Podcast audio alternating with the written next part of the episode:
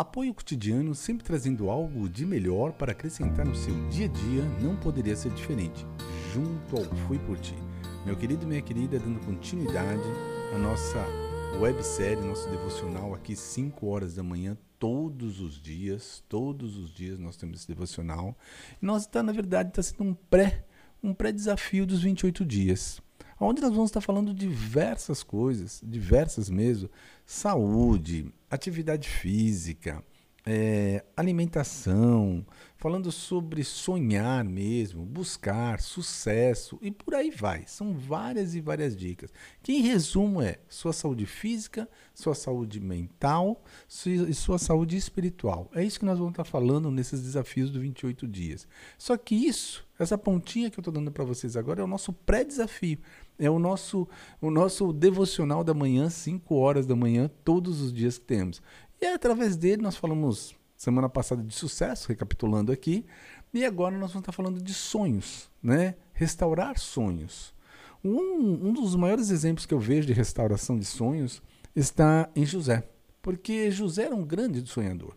Se nós pararmos para analisar um pouquinho, já na palavra viva, Gênesis 37, 5, Certa vez José teve um sonho, e quando contou aos seus irmãos, eles passaram a odiá-lo mais ainda. Então, ouça o sonho que tive, disse-lhe. E quando José começou a falar, pronto. Aí veio, veio a, o, o, ciúmes, veio a, a, raiva, veio tudo um pouco, porque dava a impressão que ele era tão soberba, mas não era, era o jeito do José, né? Às vezes a simplicidade e tudo mais. E o que eu chamo a atenção de cada um de vocês aqui não pare de sonhar. Muitas vezes nós deixamos os sonhos lá atrás. Não, ah, não sei a idade que você está hoje em dia, mas não importa a idade que você tenha. Todos nós sonhamos. Todos nós sonhamos. Basta nós olharmos para a cruz e ver o alto preço que foi pago.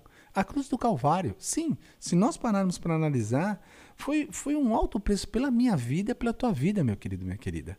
Jesus Cristo já nos deu praticamente tudo. Então não podemos deixar nossos sonhos enterrados. É bem isso.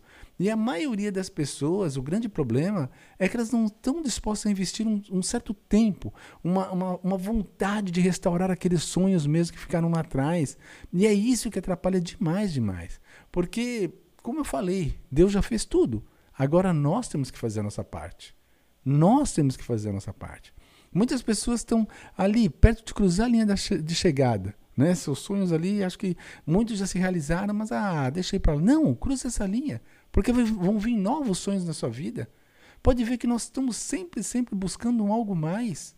Então que seja Deus em nossa vida.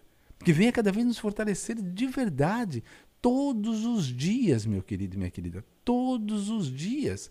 É, na palavra viva, Jó, a Bíblia, 17:11, está bem assim.